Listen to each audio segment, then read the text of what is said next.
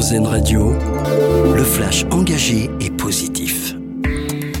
Bonjour, une avancée majeure dans le traitement de la maladie de Parkinson. Un malade a retrouvé toutes ses capacités pour marcher grâce à une neuroprothèse mise au point par une équipe de chercheurs français et suisses.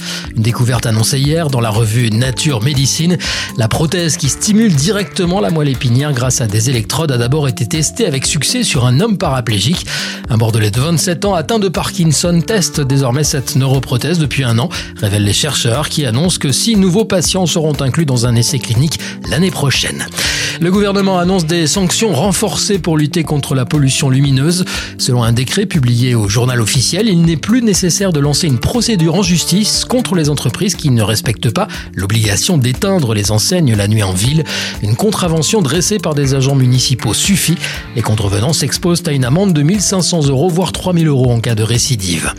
On s'organise dans de nombreuses communes de France pour lutter contre les déserts médicaux. À Sorgues, dans le Vaucluse, la mairie a décidé d'octroyer une bourse à deux étudiants en médecine. Ils vont percevoir 700 euros par mois et devront en échange s'engager à s'installer dans la ville au sein de la maison médicale pendant au moins 5 ans à la fin de leurs études. Sorgues, qui compte 20 000 habitants, ne compte plus qu'une dizaine de médecins. Une salle de spectacle française sur le podium des meilleures salles du monde. L'Accord Arena de Paris, ou Bercy si vous préférez, se classe deuxième des salles de 15 à 30 000 personnes dans ce classement publié par deux magazines professionnels américains.